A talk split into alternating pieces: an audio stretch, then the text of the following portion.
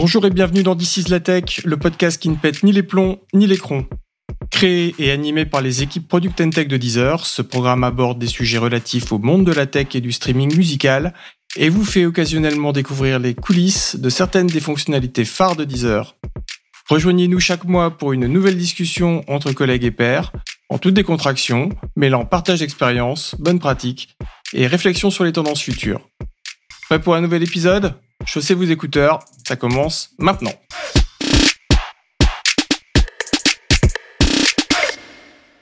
Le sigle SRE a le vent en poupe depuis quelques années et à en juger par les descriptions de postes sur le marché de l'emploi, son rôle et ses missions semblent différer d'une entreprise à l'autre. Il ne serait pas totalement erroné de dire qu'il y a quasiment autant de définitions du SRE qu'il n'y a d'entreprises en recherche. Qu'est-ce vraiment que le SRE et quels en sont les principes fondamentaux? Quelle place occupe le SRE dans une entreprise et plus particulièrement chez Deezer? Quels outils utilise-t-on en tant que SRE et à quels défis fait-on face? Enfin, comment devient-on SRE Je suis Stéphane Bachelet, coach agile chez Deezer et avec ma collègue Pauline Munier, knowledge manager et productrice de ce podcast, nous accueillons aujourd'hui Loïc Doubinine, Denis Germain et Vincent Lepeau afin de démystifier le rôle de SRE. Alors salut Denis, on est ravi de t'accueillir dans This la Tech. Peux-tu te présenter en quelques mots? Ben, Je m'appelle Denis Germain, je suis Site Reliability Engineer chez Deezer. Je connais un petit peu le métier, donc euh, je me suis dit que ça pouvait être une bonne idée d'en parler. Merci. Alors à tes côtés se trouvent deux habitués du podcast, car ils en sont en temps normal les animateurs. Je vous laisse en dire un peu plus sur vous. Bonjour. Effectivement, ça fait bizarre d'être de l'autre côté. Donc Vincent Lepoux, euh, je suis, euh, je vais essayer de le dire aussi bien que Denis, euh, Site Reliability Engineer euh, Proxy. On pourra revenir un peu plus sur le proxy pendant le podcast, après avoir été dev backend pendant très très longtemps. Moi, c'est Loïc Doubinine. Mon titre complet officiel, c'est Senior Expert Backend and SRE. Donc, en gros, développeur SRE, backend. Merci à tous les trois de vous joindre à nous aujourd'hui pour parler de SRE ou SRE pour les bilingues. Déjà, qu'est-ce que le SRE c'est une philosophie, une façon de travailler qui a été inventée par euh, des gens chez Google. C'est assez vieux, ça date de 2003. En fait, il y avait un nouveau service, il fallait le maintenir en conditions opérationnelles et ils ont demandé à un VP euh, engineering chez, chez Google de s'en occuper. Chez Google, c'est surtout des software engineers. Donc, euh, ben, la personne en question avait un background de software engineer, donc pas d'opérationnel. Et il s'est dit que lui, il allait faire les choses un peu différemment, donc euh, à contre-courant de ce qui se faisait à l'époque. Et il a dit qu'il allait faire de l'infra comme le feraient des développeurs. Et donc, euh, il, a, il y a tout un tas de, préceptes qui ont, été, qui ont été mis sur papier bien plus tard, euh, en 2016, je crois, dans le SRE Book, dont on va pouvoir parler. Mais grosso modo, c'est voilà, c'est une philosophie un petit peu différente sur la façon dont on va gérer l'infrastructure, et plus comme le ferait un développeur et pas comme le ferait un opérationnel même si le terme est, peut-être euh, un peu exagéré euh, dans, l'écrit euh, de Google. On a beaucoup entendu parler de DevOps pendant très longtemps, et en fait, le SRE, c'est, on dire, c'est une, manière de l'implémenter qu'a mis en place Google il y a effectivement maintenant quelques années, ça fait pas loin de 20 ans. Et c'est vrai que c'est beaucoup autour de l'automatisation, du suivi d'indicateurs, donc des choses qui nous paraissent maintenant assez naturelles, on va dire, mais qui n'étaient pas quand, quand Google a mis ça en place il y a, il y a une vingtaine d'années, quoi. En gros, c'est passé de serveurs gérés euh, à la main euh, avec euh, des commandes qu'on exécute à la main, soit pour installer ou mettre à jour, ou généralement plus pour réparer quand ça s'est cassé la tronche, à une approche où on automatise, c'est des robots qui font ça pour nous et limite on n'a plus besoin de le faire à la main et ça se fait tout seul. Ouais, c'est vraiment l'ennemi numéro un de l'Ops, selon les personnes qui ont créé le, le SRE chez Google, c'est le travail répétitif, le travail manuel, le travail qui pourrait être automatisé, qui n'a pas de valeur ajoutée. Et ce travail-là, c'est vrai que moi, qui viens donc bah, du monde de l'infra avant de, avant d'avoir fait du SRE, je l'ai connu. Euh, j'ai écrit des procédures pour installer des serveurs dans des, dans des Word, dans des, dans des documents doc, euh, où euh, quand il y avait la moindre version qui changeait, il fallait tout refaire le document, où il fallait copier-coller les commandes à la main la moitié du temps, euh, on se plantait, euh, on installait les mauvais trucs. Enfin, c'était la cata, quoi. Et donc, ce monde, euh, ce monde où les serveurs avaient des petits noms, des petits noms mignons. J'adore cette période, mais en vrai, enfin, c'est pas du tout efficace, quoi. Donc, on, parle de pet versus cattle. Donc, on de, parle d'animaux de compagnie avant et maintenant de cattle. C'est du bétail. C'est des vaches, elles ont des numéros sur, sur l'oreille. Et puis, quand il y en a une qui meurt, ben, c'est pas grave, on en achète une autre et on la remplace, quoi. Alors, tous les végétariens sont en train de se retourner. ah bah oui, mais malheureusement, malheureusement, c'est les termes de l'industrie. Mais c'est vrai que c'est vrai que c'est pas très bien pour le pour le bien-être animal. Mais euh, par contre, ouais, on voit bien cette différence de taille. Euh, il y a une dizaine, une quinzaine d'années, euh, on gérait un serveur, deux serveurs, c'était dans le placard derrière ou potentiellement dans le sous-sol parce que on voulait l'avoir pas loin et qu'il fallait mettre la clim. Maintenant, c'est dans des data centers. on parle de centaines et de centaines de machines c'est plus du tout la même chose. On a pu, euh, on peut plus humainement se permettre euh, d'installer, de configurer euh, ces centaines de machines probablement tous les jours. là, avant, on le faisait pour un serveur, c'était possible. Parce que bah, on le faisait une fois dans l'année. une fois dans l'année, on faisait une petite campagne de mise à jour. On avait deux machines ça allait, c'était humainement gérable. Maintenant, c'est plus possible. On ferait ça toute la journée et on n'arriverait même pas encore à suivre les, cadences parce que des machines qu'on rajoute dans des data centers, c'est par, par palette entière maintenant. Et euh, il faut que ça se fasse tout seul. Et comme ça, ça doit se faire tout seul, ça doit s'automatiser. Et euh, bah, les développeurs ont apporté quand même beaucoup de choses pour l'automatisation, avec beaucoup de préceptes, parce que c'est quelque chose qu'on fait depuis longtemps. Euh, et c'est ce qui s'est, infusé dans l'ops, dans la gestion d'infrastructure, ce qui a amené justement à cette théorisation de manière à mettre des mots, mettre des règles euh, sur euh, cet entre-deux, entre ce que faisaient les développeurs et ce que faisaient les ops, euh, histoire d'avoir un langage commun. Ce qu'on a souvent appelé DevOps sans jamais le, définir, en fait. Oui, oui, bah, c'est ça, en fait. Hein. Ce que j'aime bien rappeler, c'est que DevOps est arrivé après le SRE. Donc ça, c'est assez amusant, puisque nous, nous, en tout cas en Europe, on l'a découvert bien après. C'est-à-dire que Google faisait déjà du DevOps bien avant le DevOps. DevOps a été, ça a été théorisé par un Belge, Patrick Debois, en 2008-2009, il me semble. Et voilà, c'est là où on parle donc des cycles courts, euh, de tout tester, de, de, de, donner plus d'autonomie aux développeurs, de rassembler les équipes. Et tous ces préceptes-là, on les retrouve aussi dans SRE. C'est pour ça que souvent les gens confondent un petit peu les deux, puisque les, les visions sont assez proches. Euh, Google avait essayé de, de, de brander un peu en disant SRE Implement DevOps. Bon, voilà. C'est une façon de dire que c'est la même chose, mais fait différemment. Et du coup, euh, quelle est la place euh, du SRI dans une entreprise de développement logiciel, et notamment chez Deezer? Alors là, je dirais que ça, va, un peu, ça va un peu dépendre des, des, visions. Après, souvent, on imagine surtout que le SRE, il devrait être, enfin, en tout cas, c'est notre position, ce qu'on essaie de, pousser, mais ce qui est assez compliqué dans les organisations, c'est de se dire que le SRE devrait être au cœur de l'équipe. C'est-à-dire que contrairement à euh, des équipes d'infrastructure vraiment très plateforme, où on devrait avoir, on va avoir des gens qui vont s'occuper de, de raquer des serveurs, mettre à disposition des choses, etc. Euh, le SRE a comme vocation plutôt d'essayer d'être en accompagnement des équipes de développement et d'essayer de, les accompagner dans, euh, bah, dans le quotidien d'une application, dans la maintenance d'une application et d'essayer de les aider à suivre des métriques, à mettre en place de l'automatisation, etc., etc. Ouais, apporter des concepts pour les aider parce qu'on a beaucoup de dans le développement, on a beaucoup de pratiques qui viennent naturellement parce que euh, bah, on a l'habitude, on va développer, on va coder, on va envoyer notre programme euh, sur le serveur pour le faire tourner. Et comme on a dit, ça, ça c'est plus possible aujourd'hui. Du coup, on a besoin, on a des nouveaux outils pour pouvoir euh, bah, mettre le code qu'on a mis, qu'on a, a compilé en production.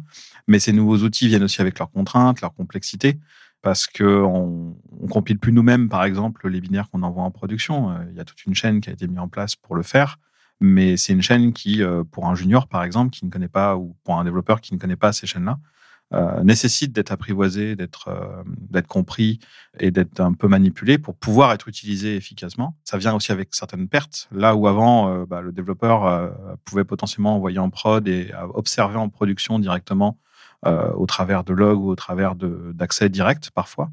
Euh, maintenant, euh, on va avoir des outils intermédiaires pour faire du debugging, pour faire du, du monitoring, etc. Et pareil, il faut comment dire, apprendre à les utiliser efficacement pour en tirer tout le bénéfice, pour se rendre compte que notre projet bah, fonctionne bien ou pas quand on l'envoie en production. Et comment se matérialise cet accompagnement concrètement? C'est la, la, grande question, je pense. Il y a une part purement technique de connaissances et de capacité à être entre les deux milieux. Euh, on parle de DevOps, euh, le mot en lui-même, c'est euh, Ops et Dev racolés ensemble. Mais l'idée, c'est vraiment ça, c'est d'avoir un set de compétences et de connaissances sur les deux aspects, sans forcément être parfait dans les deux. Hein. L'idée, c'est qu'il y aura toujours des experts des deux côtés, et c'est normal. mais par contre, avoir suffisamment de connaissances pour faire le pont permet justement d'avoir le dialogue. Et c'est ça, je pense, qui est le plus important, comme disait Vincent, d'être dans les équipes et d'être capable de parler avec les équipes de dev c'est donc avoir le dialogue, les mots, les, euh, la pédagogie pour pouvoir discuter avec des devs, tout en ayant aussi la capacité d'avoir les mots, d'avoir la pédagogie, de discuter avec des, opérationnels. Et c'est faire ce pont entre ces deux mondes qui, euh, on a tendance à troller en disant qu'ils sont irréconciliables. Mais euh, l'idée, c'est justement de les, réconcilier, de faire en sorte que les deux avancent en même temps. Et donc, c'est euh, être concrètement euh, dans les équipes, euh, transmettre les, problématiques des devs aux ops, transmettre les problématiques des ops aux devs, transmettre les nouveaux concepts qui permettent à la fois aux ops et aux devs de comprendre les deux autres aspects. Quoi. Le rôle du SRE, finalement, c'est d'être l'évangéliste de toutes les bonnes pratiques, aussi bien bah, des, les bonnes pratiques de dev que les bonnes pratiques des opérationnels.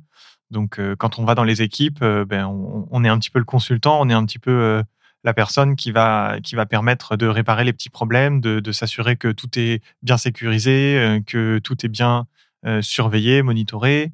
Voilà, c'est la personne qui va amener aux équipes le petit bout de compétences qui lui manque pour délivrer du logiciel de, meilleure qualité et donc plus fiable. Puisque c'est ça, hein, le but, c'est de rendre l'infrastructure plus fiable et le site. Je reviens sur ce que tu disais tout à l'heure, euh, Vincent. Tu as fait la différence entre SRI et SRI proxy. Est-ce que justement, euh, cette proximité s'apparente à... C'est ça. Chez, chez Deezer, c'est vrai qu'on a, on, a séparé un peu euh, deux rôles qui sont normalement assez liés, où en fait, typiquement, comme, comme le disait Loïc tout à l'heure, on est issu, lui et moi, de, du monde du dev, donc on est plus proche finalement des équipes de développement avec une appétence un peu pour tout ce qui est euh, tout ce qui est système et tout ce qui est euh, installation. Mais c'est vrai qu'on n'est pas euh, on vient pas forcément de l'Ops. Donc en ça, on retrouve un peu la démarche de, de, de Trainer Sloat quand il a mis en place son équipe SRE chez, chez Google il y a une vingtaine d'années. Nous, on est vraiment plutôt orienté dev et c'est vrai qu'on n'a pas forcément la vocation à s'occuper de la plateforme, à être forcément d'astreinte. Par exemple, les, les, SRE, normalement, ont cette notion d'astreinte. Donc, on a plus vraiment, nous, cet objectif d'être proche des équipes, Loïc et moi, on est rattachés euh, normalement à, certaines équipes en particulier pour justement comprendre leurs problématiques, essayer de discuter avec eux, leur amener, nous, l'évangélisation autour de tous les principes du SRE, l'observabilité, la délivrabilité, etc. Euh, là où c'est vrai que pour, pour l'instant, côté SRE, ils ont vraiment en charge également la plateforme, donc euh, la, mise à disposition de la plateforme, tout en étant pas complètement éloigné des, développeurs, mais voilà, on fait un peu ce pont à l'heure actuelle. Oui, parce que dans, dans, l'équipe où je, où je travaille, où on est vraiment très proche euh, des, serveurs, très proche des stacks de base de données ou des middleware, on s'apparente probablement plus à ce qu'on appellerait aujourd'hui euh, une équipe plateforme, euh, même si, même si tout ça, c'est des labels qu'on colle sur des gens. Mais si certains d'entre vous ont lu le livre Team Topologies, voilà, ça, serait plus une équipe plateforme, même si je me sens totalement SRE comme, comme mes deux collègues. Et eux sont peut-être plus ce qu'on appelle des SRE au jour le jour. Quoi. Voilà, dans Team Topologies, on serait les enablers. Oui, les enablers, exactement.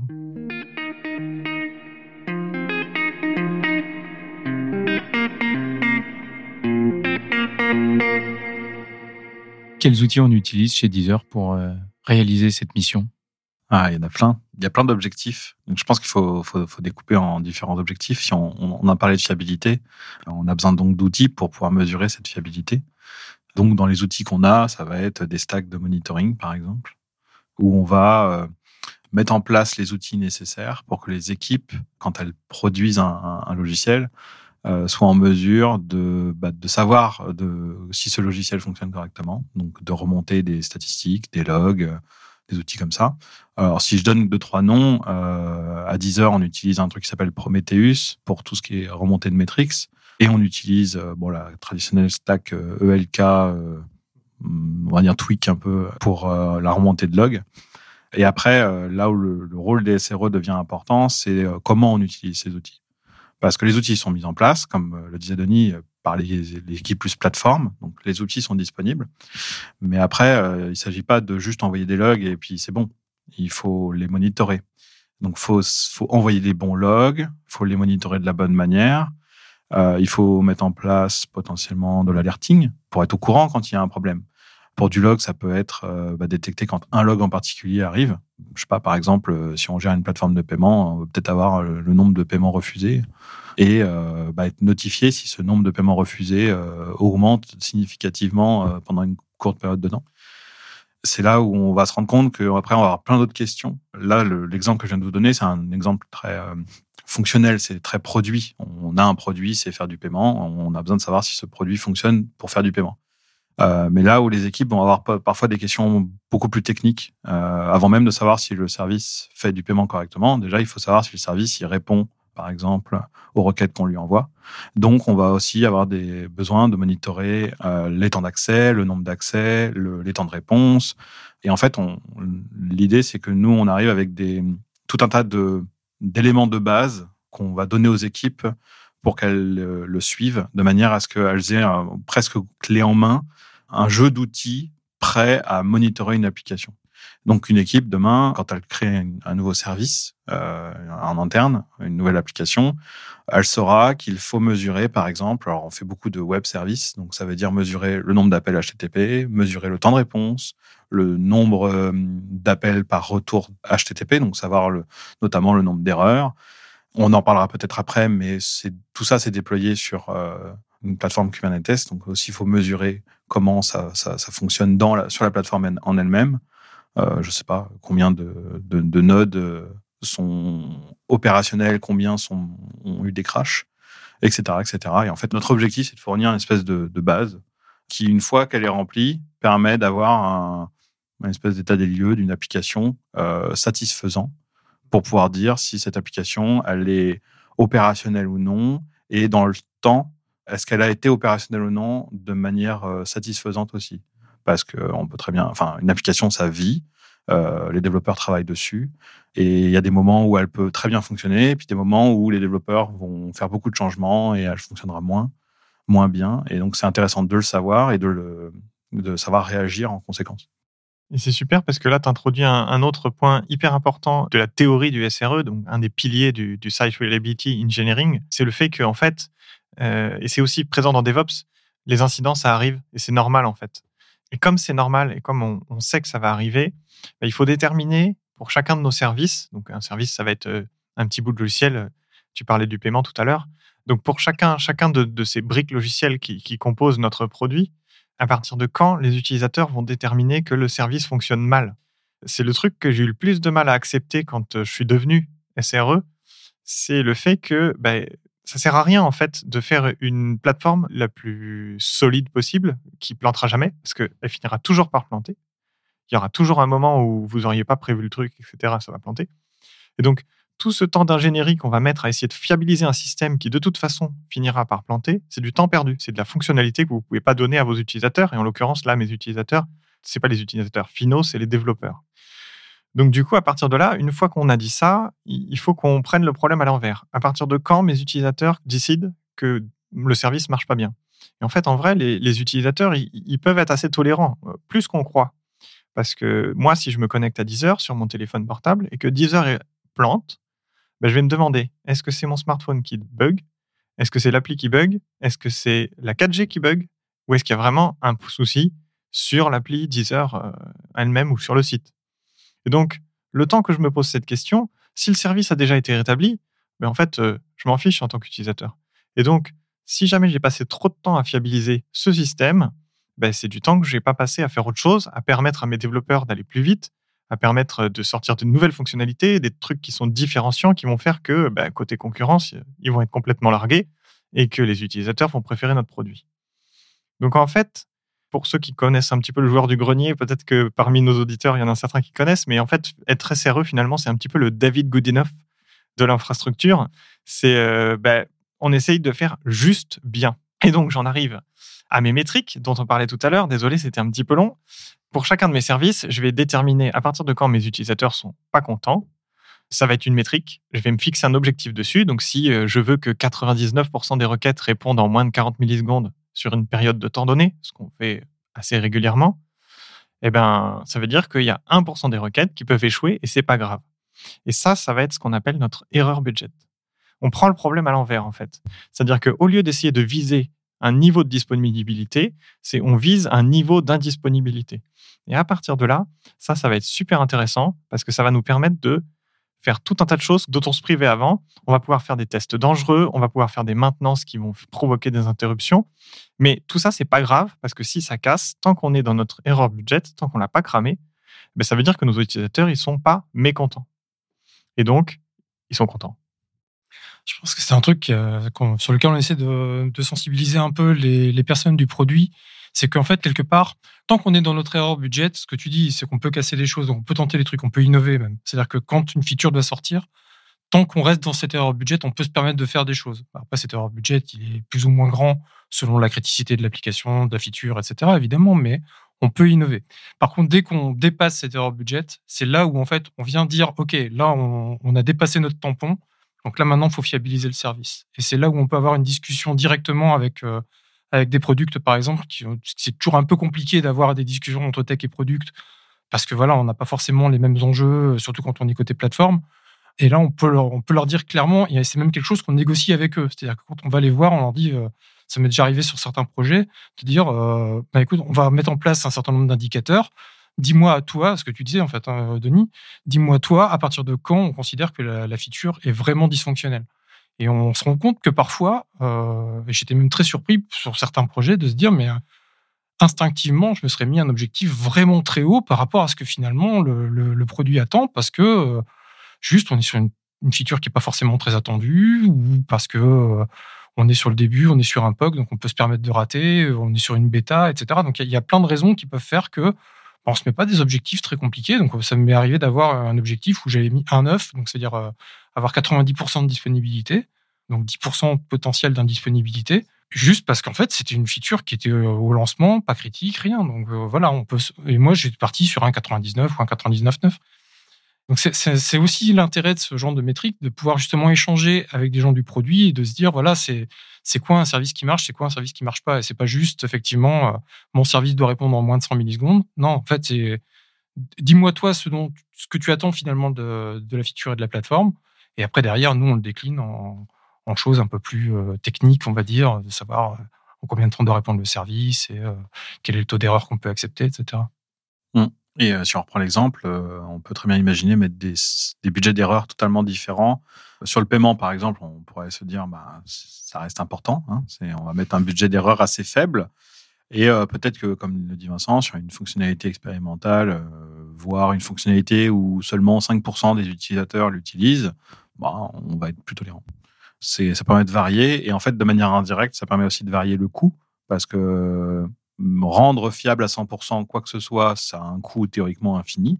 Donc à un moment donné, il faut, faut, réduire ce coût à quelque chose qui est soutenable pour l'entreprise ou, ou l'entité qui, qui, produit le logiciel.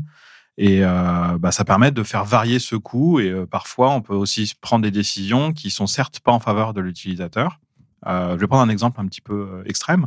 Je suis des blogueurs hein, qui hébergent leur blog sur des Raspberry Pi euh, alimentés sur des panneaux solaires et eux, dans leur budget d'erreur, c'est pas de soleil, pas de blog. C'est certes l'utilisateur final n'est pas content parce que bah, il y a pas de soleil, je peux pas accéder au blog, mais c'est considéré comme acceptable parce que on a fait varier les coûts. Donc là, c'est un coût énergétique direct pour dire ben j'ai pas de quoi assurer, euh, ou je ne souhaite pas, parce que c'est un souhait hein, plus qu'une possibilité, mais je ne souhaite pas assurer la disponibilité du service euh, au-delà d'un certain coût. Du coup, ben, ça coupe. Voilà, point. Euh, on peut aller sans, sans forcément aller jusqu'à cet extrême-là, parce que bon, là, on parle de blogs, souvent des blogs libristes, qui sont plus de anecdotiques, hein, mais pour un service donné, ça peut, très bien se, faire. Euh, on va reprendre l'exemple, si on reprend l'exemple énergétique. Euh, L'année dernière, il y a eu des tensions énergétiques, euh, notamment en France et en Europe. On peut très bien se dire, ben, on, fait, on change ces budgets d'erreur pendant cette période sur certains aspects pour conserver une partie de l'énergie, ce qui permet de couper des serveurs. Mais de manière indirecte, couper des serveurs, c'est bah, réduire la fiabilité globale.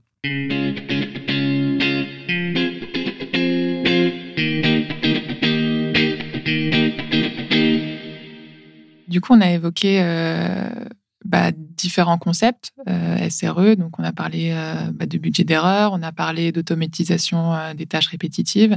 Est-ce qu'il y a d'autres concepts qui sont propres au SRE Un des principes qu'on pousse à 10 heures, et bon, je ne saurais pas dire si c'est intrinsèque au SRI ou pas, mais c'est l'autonomisation des développeurs. Donc le fait qu'un développeur ait de moins en moins, voire plus du tout besoin d'une personne avec à la fois des privilèges d'autorisation et à la fois des connaissances techniques euh, différentes des siennes, donc principalement des, ops hein, généralement, pour euh, faire évoluer, déployer, créer, euh, tester. Et pour ça, on a besoin d'outils. Un des gros outils qui permet cette autonomisation, on peut parler de Kubernetes, on peut parler de Docker notamment. Pour faire simple, il y a quelques années, ce qu'un développeur livrait, c'était du code source, peut-être parfois du binaire, mais bien souvent, l'objectif, c'était de livrer une version d'un code source qui donc allait être buildé euh, souvent dans une, euh, dans une CI, une Continuous Integration, qui allait donc construire un build qui allait être déployé souvent par des ops, justement. Et ça, on, on l'a changé un petit peu depuis euh, quelques années. On, le livrable a, est passé de code à une image Docker. Et l'intérêt de changer ça, c'est que l'image Docker vient à la fois avec le, code ou le binaire, mais ça vient aussi avec une partie de l'infrastructure. Et notamment, il y avait beaucoup de conflits. Alors, nous, à 10 heures, on est en PHP. Donc, les conflits les plus fréquents qu'on avait, par exemple, c'était euh, ben, sur mon environnement de développement, j'ai tel module qui est installé sur PHP, j'ai telle version de PHP, et en production, euh, pas du tout. Euh, j'ai pas le module, le module GD par exemple, il n'était pas installé en production ou euh, c'était pas la bonne version. Et du coup, euh, bah, j'avais des, problématiques de bugs qui arrivaient, qui étaient relativement fréquentes parce que j'avais des divergences entre mon environnement de production et de développement. Et ça, Docker permet de résoudre beaucoup de ces problèmes-là parce que maintenant, euh, bah, ce que je donne à livrer contient toutes ces dépendances ou une grande partie de ces dépendances. Mais pour pouvoir faire ça, il y a eu besoin de, bah, de déployer ce- ces containers, euh, ces images Docker en production. Et c'est là où euh, Kubernetes, notamment, qui maintenant est quand même la, la réponse hégémonique, euh, on va dire, à, sa- à cette problématique d'orchestration d'images Docker, est venu euh, résoudre, en fait, mettre une, euh, une interface technique entre les ops qui vont fournir la plateforme, plateforme qui rend le service de déployer, on va dire, des containers, et les développeurs qui vont être capables d'appeler cette plateforme, de l'utiliser pour pouvoir déployer des containers. Et notamment, ça va leur permettre de déployer des containers sur des applications qu'ils connaissent, mais potentiellement des nouvelles applications pour pouvoir faire des tests, pour tester des nouvelles fonctionnalités, pour tester des nouveaux éléments techniques, peu importe. Et donc, ça permet d'avoir un langage qui est à la fois technique et presque hu- humain. On va parler euh, beaucoup de containers, de, tous les langages qui sont autour de Kubernetes entre les ops et les devs. Et on va avoir des devs qui vont avoir la capacité de quasiment tout faire tout seul. Et quand il y a besoin de discuter avec des ops, parce qu'il y a des trucs qui nécessitent plus de compréhension ou, de, des trucs un peu exotiques, euh, bah, il y aura un langage qui permettra de discuter, qui sera euh, beaucoup plus standardisé. Standardisé parce que euh, techniquement mis en place euh, dans un logiciel. Ce que j'ai trouvé vraiment intéressant avec euh, l'arrivée de Docker, parce que tu en parles, c'est que c'est vraiment l'outil, je pense, qui a le plus aidé les développeurs à faire avec du code de l'infra. Parce que finalement, le Dockerfile, donc le- le fichier que livre le développeur, qu'est-ce que c'est? C'est un fichier texte qui dit qu'est-ce que je veux comme dépendance, où est-ce que je mets le binaire qui a été construit par ma CI, etc. Et comment je package tout ça, donc le binaire et ses dépendances, ou le code et ses dépendances, peu importe, et comment je l'envoie en production. Donc ça, c'était vraiment la première étape. Il y avait d'autres outils pour faire de l'infrastructure as code avant Docker, mais pas vraiment euh, utilisés, en tout cas pas de manière euh, hégémonique par les développeurs. Et Docker est arrivé autour de 2014, si je dis pas de bêtises, par là, et euh, a vraiment changé euh, radicalement la façon dont les devs ont vu l'infrastructure. D'un coup, d'un seul, ils n'avaient plus besoin de demander, euh, parce que ça aussi, hein, j'ai vécu, euh, ils n'avaient plus besoin de demander un serveur web qui mettait trois semaines à être livré par les ops. Et le temps que les ops livrent le serveur web, euh, dans leur catalogue de templates, la version était déjà obsolète. Donc ça, c'était fini. Les développeurs avaient la main là-dessus. Et le problème, c'est que les ops, pendant un moment, moi compris, ont, ont voulu mettre un coup de frein parce que derrière, qu'est-ce qu'on en fait de ce conteneur Donc c'est pour ça que des outils comme Kubernetes sont arrivés, comme tu le citais. Et là, on va encore plus loin dans la description de l'infrastructure, parce que là, non seulement on décrit avec le Dockerfile euh, l'appli et son environnement d'exécution. Mais avec Kubernetes, on va beaucoup plus loin. On va déployer, on va décrire des load balancers, des reverse proxy, des disques, des réplicas, combien je veux en envoyer. Et donc, en fait, tout ça, c'est géré par des API. Euh, c'est manipulé avec du YAML. Alors, on peut dire ce qu'on veut sur le YAML ou pas, mais il y, a quelque chose de magique, finalement, de monter toute une infrastructure avec quelques dizaines ou quelques centaines de lignes de YAML. Euh, c'est, enfin, quelqu'un qui vient du monde de l'infra, pour moi, c'est vraiment magique. quoi. C'est un truc incroyable. Ça gère euh, la haute dispo automatiquement. Voilà, donc Kubernetes, c'est vraiment donner la main, les clés du camion de l'infrastructure aux développeurs. Ça vient avec d'autres contraintes parce que du coup, ben, les bonnes pratiques de sécurité, les bonnes pratiques de fiabilité que les ops avaient, les développeurs ne les ont pas forcément. Et donc, si on leur donne de l'autonomie, il faut aussi soit les éduquer, soit les guider. Et, là, on en revient encore au rôle d'évangéliste du SRE. Il est là pour apporter toutes ces bonnes pratiques que n'ont pas forcément des développeurs parce que c'est pas leur métier, parce qu'ils n'ont pas besoin de savoir tout non plus, et ils n'ont pas forcément intérêt d'ailleurs. Euh, vaut mieux être bon en un seul domaine que nul en tout. c'est quand même mieux. Et euh, donc euh, Kubernetes, c'est vraiment l'outil qui va nous permettre de donner de l'autonomie aux développeurs. Euh, ça fait pas tout. Il y a encore des fois où les gens de l'infra ou plateforme, peu importe comment on appelle ça, sont sur le chemin critique. Récemment, avec, avec des collègues, on a fait un atelier Mikado où en fait, ben, on a essayé de prendre toutes les tâches qu'il fallait pour créer une nouvelle application en tant que développeur, en se plaçant dans le contexte le plus défavorable possible. Et toutes les tâches qu'on a vues, qui sont potentiellement certaines euh, avec l'infrastructure euh, sur le chemin critique, donc du coup qui ralentissent la vélocité des développeurs, ben, on a essayé de les automatiser, de les réduire, de les rendre plus simples, de manière à donner encore plus d'autonomie aux développeurs. Et après, plus on leur donne d'autonomie, moins aussi nous, on passe de temps à travailler là-dessus. Et donc, du coup, c'est plus de temps qu'on peut faire pour mettre en place d'autres outillages, pour justement s'assurer que les bonnes pratiques, par exemple, sont respectées, notamment les bonnes pratiques de sécurité, donc de l'outillage qui va vérifier que les conteneurs tournent pas avec des privilèges trop importants, que euh, l'infrastructure qui est déployée avec le YAML dans Kubernetes correspond bien à nos standards. Finalement, c'est un cercle vertueux. Le, SRE, c'est vraiment dans cette optique de ne pas perdre du temps sur les choses qui n'ont pas de valeur et de, passer justement le plus de temps possible pour délivrer de la valeur et pour les, pour les développeurs tout court, en fait, surtout pour les développeurs. Et, ça permet à ce que les pratiques qu'avaient les ops, notamment on parle de sécurité, euh, c'est quand même un truc assez, assez fondamental dans, dans, les équipes ops de gérer la sécurité d'un service. C'est pas quelque chose qui est facile à faire et en plus c'est quelque chose qui change du jour au lendemain parce qu'il y a des informations qui sont qui sont révélées euh, parfois qui nécessitent des opérations euh, conséquentes euh, sur beaucoup d'aspects de l'infrastructure. Euh, on peut penser aux Firebleed et compagnie qui ont, mm. ou peut-être la plus importante, c'est Log4j récemment, qui a nécessité à ce que les ops et les développeurs se parlent et notamment se synchronisent pour se débarrasser de cette vulnérabilité. Qui était présente quasiment partout. Ouais, qui était vraiment à tous les étages. Et euh, même si on n'utilisait pas de Java, ça permet notamment d'améliorer la qualité de la sécurité en soi, parce que les outils qu'on met en place, encore une fois, ils sont automatisés et ils vont se mettre de manière euh, un petit peu euh, froide à tout analyser. Là où avant, un opérationnel maintenait ses serveurs à jour, s'assurait de la sécurité et regardait presque à l'œil nu l'état de sa plateforme en termes de sécurité, Maintenant, on a des robots qui passent et qui, à la moindre librairie qui a une CVE qui est déclarée quelque part, une librairie euh, Python, Node, PHP, euh, peu importe.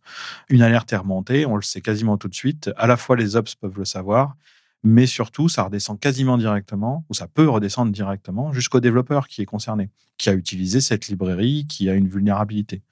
Et le développeur peut avoir une action dessus directement, sans même que l'ops aille s'inquiéter réellement du sujet. On a toujours les cas un peu génériques comme, comme Log4j, qui était vraiment un cas exceptionnel. Mais les vulnérabilités de sécurité, c'est pas vraiment ces exceptions-là, c'est plutôt euh, la myriade de vulnérabilités qui ont lieu partout dans un système complexe, qui sont très difficilement mesurables. Et en fait, on a permis d'améliorer même la sécurité. Là où c'est contre-intuitif, parce que Kubernetes, avec Docker notamment, est souvent euh, crié pour son aspect non sécuritaire euh, d'un point de vue technique. Ça ouvre beaucoup de, de failles de sécurité à plein d'endroits et c'est des critiques qui sont réelles et justifiables, justifiées même. Pour autant, ça permet de systématiser énormément de comblage de, trous de sécurité par ailleurs. Et donc, la balance finale, l'apport euh, en, termes de sécurité est probablement plus en faveur justement de ces outils-là, euh, si traités convenablement et si les équipes Ops ont du coup le temps de mettre en place euh, ce qui est permis par l'autonomisation des, des, développeurs. Euh, ça leur permet d'avoir le temps de mettre en place tous ces outils-là. Et donc à la fin, je pense qu'on a une même meilleure sécurité de nos plateformes, malgré la complexité qui, elle, est incommensurable par rapport à ce qu'on avait il y a 20 ans. En tout cas, vraiment, l'enjeu, c'est de se dire que c'est de l'autonomie qu'on donne aux développeurs. Par contre, c'est aussi de la responsabilisation. Et du coup, il y a aussi un accompagnement. Il faut vraiment aller vers eux pour leur dire, ben voilà, maintenant, c'est ton application. C'est le fameux euh, You build it, you run it. C'est-à-dire que vous créez des applications, vous les déployez, etc. Mais par contre, c'est vous qui gérez aussi les montées de version, c'est vous qui gérez ce qui tourne réellement en production, que vous envoyez avec votre application. Donc c'est aussi un changement de mindset qui est pas toujours évident à faire passer, parce que c'est vrai qu'on a beaucoup de développeurs qui sont euh, en mode euh, moi je veux juste délivrer ma feature, euh, je clique sur le bouton, c'est en prod. Ben oui, mais voilà, tout ça, c'est des choses qu'il faut prendre en compte. Après, c'est aussi des choses où ils ont plus de liberté. Typiquement, on parlait de montée de version, on montée de version d'un framework, d'un d'un socle technique, peu importe, ben c'est des choses sur lesquelles ils ont la main, ce qui n'était pas le cas avant. Avant, il fallait attendre, effectivement, comme le disait Denis, il fallait que le serveur soit livré, que euh, le, la bonne version de, euh, on parlait de PHP par exemple, la bonne version de PHP soit dessus avec les bons modules, etc. Bah, avant, c'était compliqué, ça demandait de la synchro entre équipes, etc. Maintenant, bah, c'est eux qui peuvent faire la montée de version dans leur coin, vérifier que ça marche, et si ça marche, hop, ils livrent en prod et c'est fini.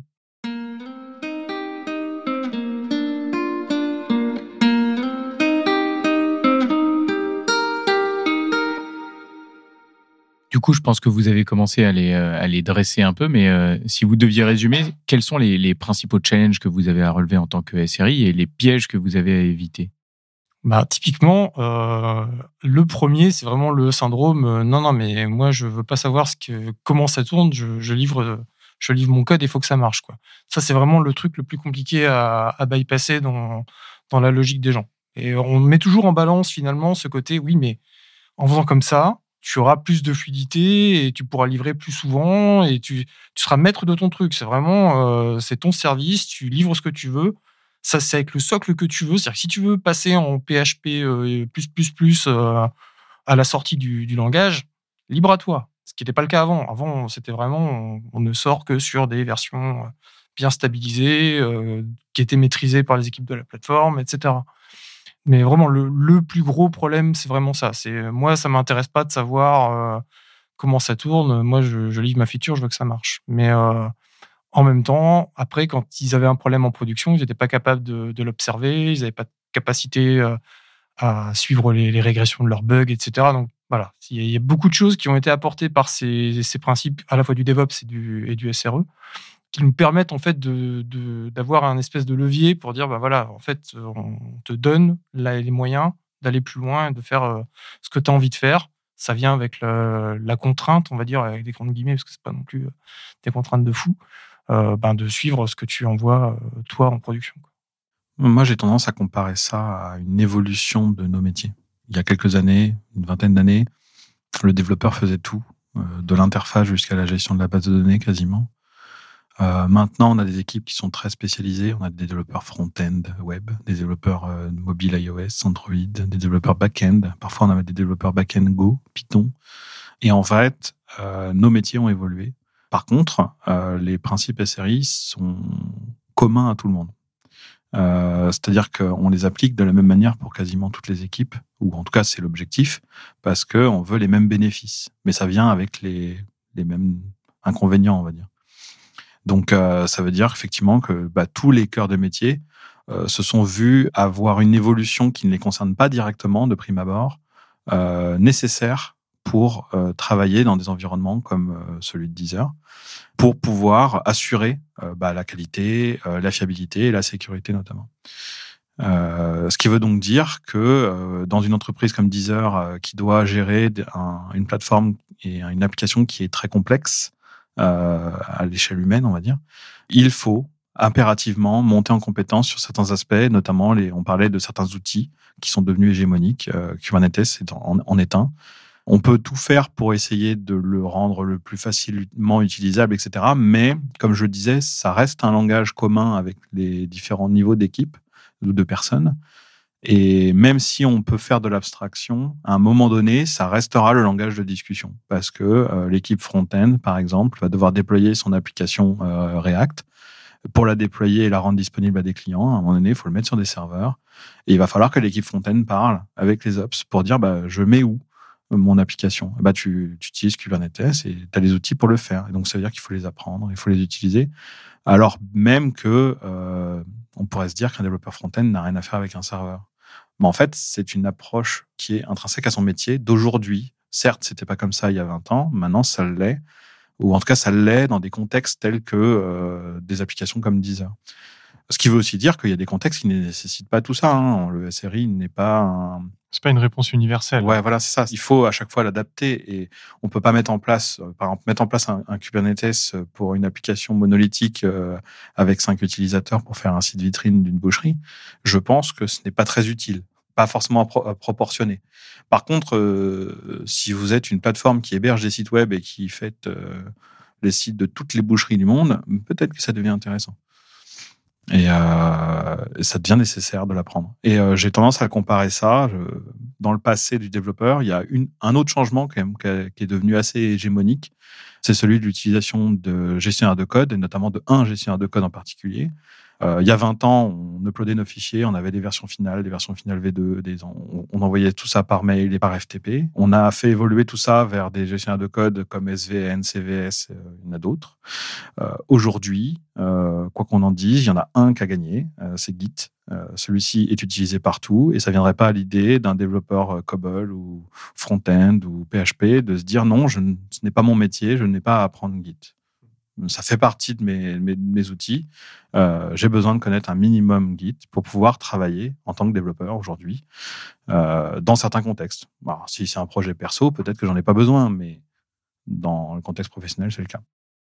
Cet exemple est assez drôle parce que justement, cette critique de gens qui ne veulent pas apprendre Git, euh, on la retrouve chez les opérationnels justement. Donc, je vois un peu un parallèle entre, d'une certaine manière, il y a les développeurs qui avant, il y a très longtemps, connaissaient très bien l'infrastructure, puisque, comme tu disais, ils étaient obligés de faire tout de la cave au grenier.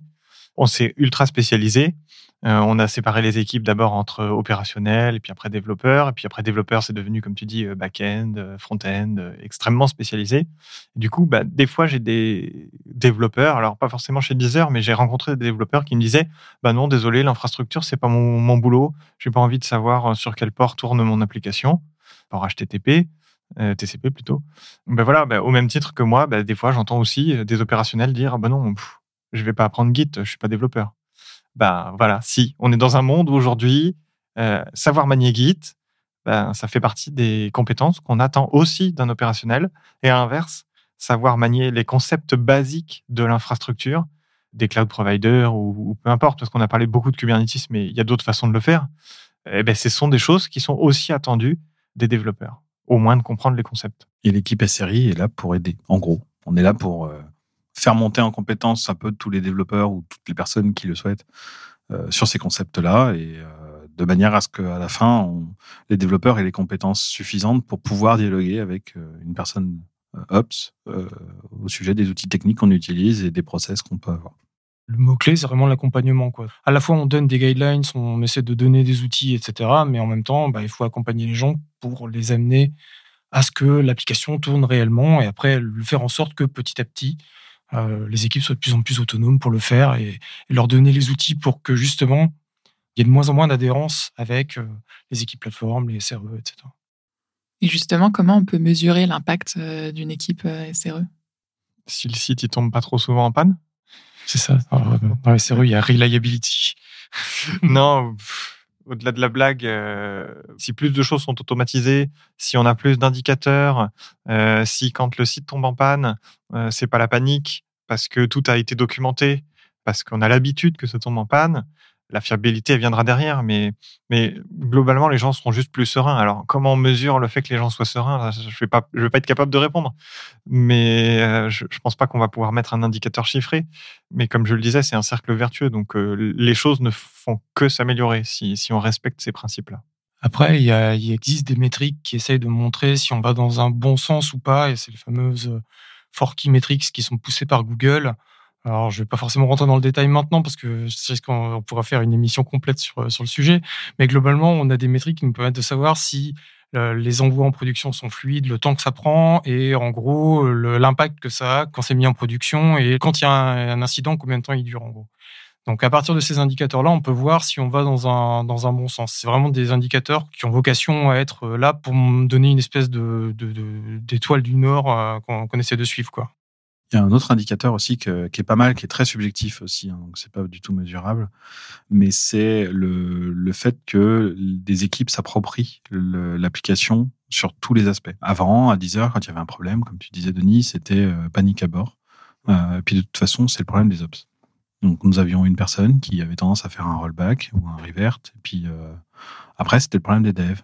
Aujourd'hui, on est passé à un mode un peu différent où les équipes déjà se rendent compte elles-mêmes qu'il y a un problème parce qu'il y a des alertes. On parlait de, mesurer des choses. Bah maintenant, maintenant, les équipes savent quand il y a un problème. Le savent bien souvent avant les ops. Hein, les ops, euh, parfois, ne le voient pas passer. Et sont capables de réagir. Les équipes vont de manière totalement autonome voir qu'il y a un problème, l'analyser, apporter une solution. Euh, la solution, ça peut être euh, un rollback instantané ou ça peut être, bah, on prend le temps, justement, vis-à-vis -vis de ces questions d'erreur budget. Parce que oui, on peut avoir un truc qui est cassé en production, mais bon, c'est cassé sur un petit bout, sur ceci. On peut prendre le temps, le temps, ça peut être 10 minutes, 2 euh, heures, ça dépend, pour passer un fixe, par exemple. Euh, mais l'équipe le fait toute seule. Euh, il n'y a plus besoin d'avoir ni un SRI, ni un OPS pour que l'équipe fasse tout ce travail-là.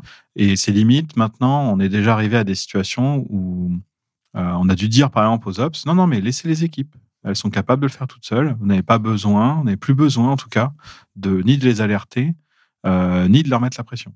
Parce que l'équipe va se mettre la pression qu'elle doit se mettre euh, toute seule vis-à-vis de ces notions d'erreur budget et de et d'indicateurs. Et on a quelques équipes qui ont énormément changé à 10 heures, par exemple. On a des équipes qui sont passées justement de ce mode euh, absolument pas autonome à complètement autonome. Et ça se voit dans la gestion de crise, mais aussi dans la gestion de, de mise à jour. Euh, on a quand même beaucoup de PHP à 10 heures. Euh, il y a certains projets qui sont euh, ce qu'on appelle du legacy, qui sont très compliqués à mettre à jour, notamment dans les montées de version de, de PHP en lui-même et de certains grands frameworks qu'on utilise. Et il y a des équipes qui sont capables de le faire bah, toutes seules en une journée ou deux. et elles ont besoin de personne. À un moment donné, c'est il y a une nouvelle, une nouvelle, version qui est sortie. On communique entre nous parce qu'on est dans la même entreprise. Hein, il y a un peu de, de, fluidité de communication entre les équipes, mais c'est c'est on voit tout de suite les équipes qui ont réussi ce, changement parce que bah deux jours après, ah oui, c'est bon, c'est nous on, on est sur la nouvelle version de PHP, hein, ça tourne, c'est en prod, il euh, n'y a pas de problème. Euh, ou même mieux, hein, on a eu ce problème-là, on vous le dit, il n'y avait pas le même euh, souci que nous. et ça, on en a, on en a quelques-unes à dire maintenant. Vous avez fait une belle description du métier de SRI, mais du coup, moi, ma question, c'est comment on devient SRI Si on vient plutôt du monde opérationnel, je pense que ce qui est important, c'est déjà euh, de s'intéresser au code, donc de s'intéresser au code notamment de ses développeurs. Il faut avoir cette appétence pour le code, pour, euh, pour euh, l'outillage, l'automatisation. il va falloir tester, il va falloir apprendre. Il va falloir être pédagogue, empathique, parce que ben on, ne rapproche pas les gens hein, si jamais on n'essaye pas de se mettre à leur place. Donc voilà, c'est pédagogie, empathie, envie d'apprendre et envie de transmettre. Donc ça c'est plus ça c'est plus pour les ce qu'on appelle les soft skills. Quand on fait le chemin inverse, il y a beaucoup de choses qui sont un peu identiques. Hein. Comme tu disais, il faut, faut de l'écoute, faut euh, de la curiosité, il faut essayer de s'intéresser à l'autre. Côté dev, faut avoir cette, appétence de vouloir savoir euh, comment ça tourne sous le capot. Quoi. C'est vraiment l'envie d'ouvrir et de regarder. Euh, pas juste j'envoie mon code et ça marche. C'est ok, ça, marche, mais pourquoi? Alors moi qui suis un peu vieille école, comme vous disiez, c'était un peu mon mode de fonctionnement quand j'ai commencé. Mais c'est vrai que c'est peut-être moins vrai maintenant qu'on se spécialise et je pense que c'est vraiment ce critère-là qui fait qu'on peut se lancer dans, dans ce genre de poste de SRE. Ouais, je pense que la clé, c'est la polyvalence. On sent arriver à, la caricature d'être nul en tout. Un SRI n'est pour moi pas un spécialiste dans une, un, truc en particulier. Euh, il va avoir un, un domaine de prédilection. C'est pour ça qu'on a plusieurs profils ici. On a des gens qui sont plus orientés ops, plus orientés développeurs. Mais dans l'idée, on est en mesure de comprendre de manière assez fine le métier de l'autre. Euh, ça veut dire qu'on est allé potentiellement euh, s'y frotter. Alors peut-être pas directement. Personnellement, je n'ai jamais été ops. Je n'ai jamais eu la responsabilité de gérer d'infrastructures de, production d'une entreprise. Mais je je me suis intéressé sur comment ça marche et sur quels sont les outils qui sont mis en place, quelles sont notamment les, contraintes, comment un, ops vit une astreinte. c'est un truc tout bête, hein, mais j'ai jamais été d'astreinte, donc c'est difficile pour moi de me représenter ce que c'est que d'être astreinte, mais en astreinte. Mais c'est quand même avoir le, le droit de vie ou de mort quasiment instantané sur une plateforme. L'objectif étant de le faire revivre. Hein, c'est c'est un peu comme quand tu es réveillé par ton, bébé qui vient de naître et qui demande son biberon. Alors, je suis pas parent, donc je peux pas non plus, mais. tu pourrais faire comme si tu n'avais rien entendu. Mais en général, tu vas. Voilà, en gros, c'est avoir, avoir une, une capacité, une empathie euh, envers les autres métiers et du coup s'y intéresser. Je pense que l'idéal, ce serait une personne qui soit, euh, comment dire, aussi bien des deux côtés, euh, absolument. Mais bon, ça, c'est plus un idéal, comment dire, de trajectoire plus qu'une réalité. parce que je pense que c'est pas vraiment possible, mais mais euh, c'est cette idée d'être capable de comprendre les deux mondes de manière suffisamment fine et, profondément pour pouvoir ensuite l'expliquer aux autres. Un peu comme quand on dit qu'un professeur doit bien connaître son sujet pour pouvoir l'enseigner. Ben, c'est un peu la même chose. Quand on parle à des développeurs, on a à comprendre un peu plus qu'un développeur euh, l'infrastructure. Même si on n'a pas besoin de comprendre l'infrastructure au point d'un ops, parce qu'on n'a pas non plus à l'enseigner un ops mais euh, on a besoin d'en savoir un peu plus pour avoir la capacité de dire des choses qui sont justes tout en étant pédagogiques. Bah merci, je pense qu'on a fait un beau tour d'horizon euh, du SRE. Et on va maintenant passer à la rubrique coup de cœur.